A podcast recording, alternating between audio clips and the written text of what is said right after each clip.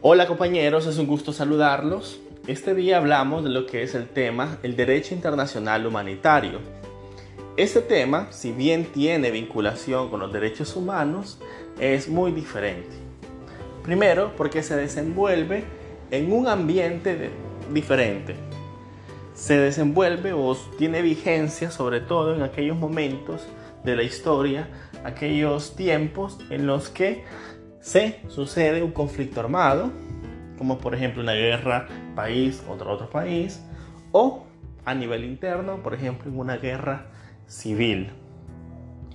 Las reglas del derecho internacional humanitario tienen como finalidad la dignidad de aquellas personas que se encuentran en medio del conflicto, tanto civiles, así como también hay apartados referentes a la humanización, a ciertas reglas que no se deberían de trastocar dentro de lo que es los participantes, es decir, los beligerantes dentro de esa guerra. El derecho internacional humanitario prohíbe prácticas de guerra crueles como la tortura, como la violación en masa, como el asesinato, luego de la rendición, el respeto a la vida y a la dignidad de aquellos militares que se han rendido ante, lo, ante el adversario, etc. Asimismo, cataloga como delitos ciertas acciones que estos grupos armados beligerantes puedan tener contra poblaciones civiles, como el genocidio, como el asesinato, como el vejámenes contra ciertas poblaciones. Todo ese conjunto de delitos que puede cometer un beligerante contra una población civil se cataloga dentro de los delitos denominados de lesa humanidad. Entre ellos se encuentran los conflictos, los crímenes de guerra o crímenes em, por el de parte del Estado o de grupos beligerantes. Las normas que contienen el derecho internacional humanitario se encuentran en tratados internacionales que tienen vinculación, es decir, tienen la misma potencia que por ejemplo un pacto internacional de derechos civiles y políticos o un pacto internacional de derechos económicos, sociales y culturales. Así que el, Tratado de Ginebra, que contiene muchos de, estos, eh, de estas normas y de estas reglas, que en su momento lo vamos a ver, eh, establece aquellas conductas que no se pueden seguir. Asimismo, en ese tratado también se establece la creación a partir del tratado de un organismo jurisdiccional. Este organismo jurisdiccional es la Corte Internacional de Justicia. Y más específicamente en los últimos 25 años, bueno, 22 años, un tribunal mucho más especializado que conocemos como la Corte Penal Internacional. La Corte Internacional de Justicia fue un órgano jurisdiccional creado al momento de la configuración de la Organización de las Naciones Unidas.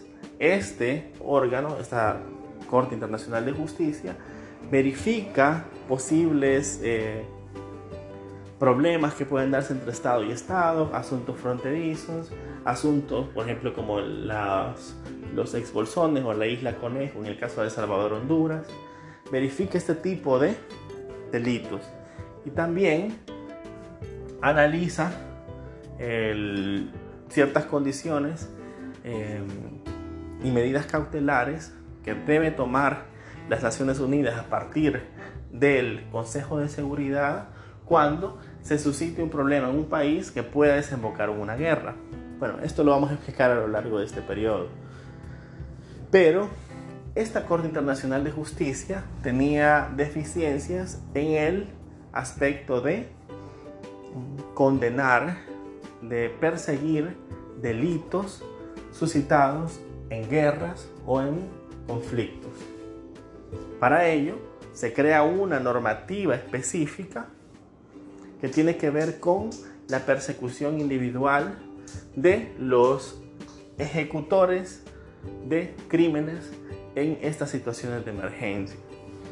Esta normativa se denomina el Tratado de Roma o, bueno, el Tratado de Roma de 1998, que a su vez, en su contenido, crea un organismo supranacional que es la Corte Penal Internacional. Esta Corte Penal Internacional tiene dos antecedentes directos. Primero, la Corte creada ad hoc para juzgar los juicios durante la Segunda Guerra Mundial de parte de Alemania, los muy famosos juicios de Nuremberg. En esa ocasión se crea un tribunal ad hoc para juzgar algunos de los cabecillas, algunos de las, de las autoridades máximas del ejército alemán del Tercer Reich y se les juzga conforme a una normativa eh, creada para, para esa ocasión.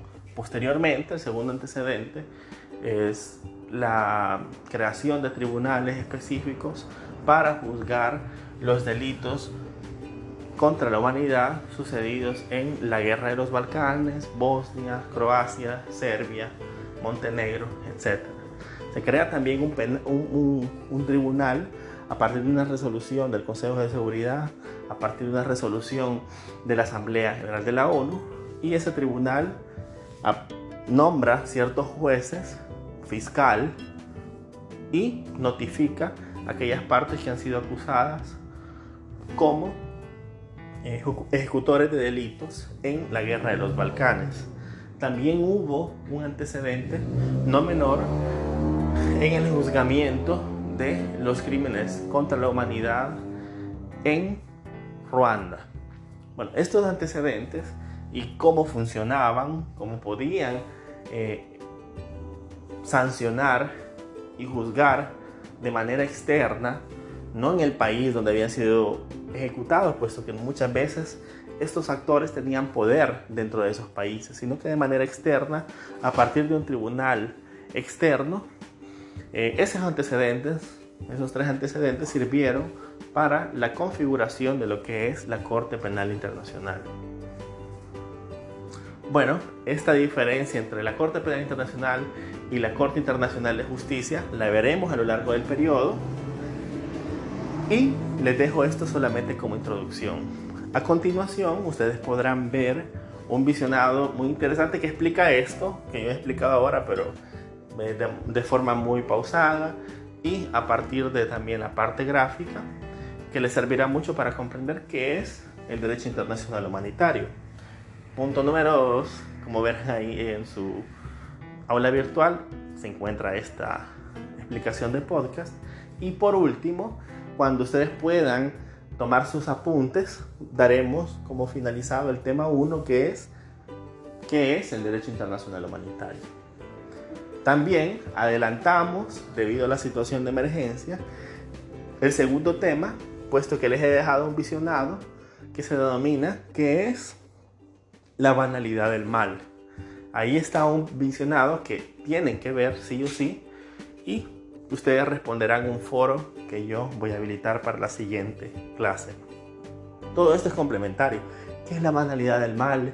¿Y qué es el derecho internacional humanitario. Mm, ¿Qué será? ¿Qué será? Eso lo iremos viendo en estas semanas. Un fuerte abrazo, cuídense con esta emergencia, saludos.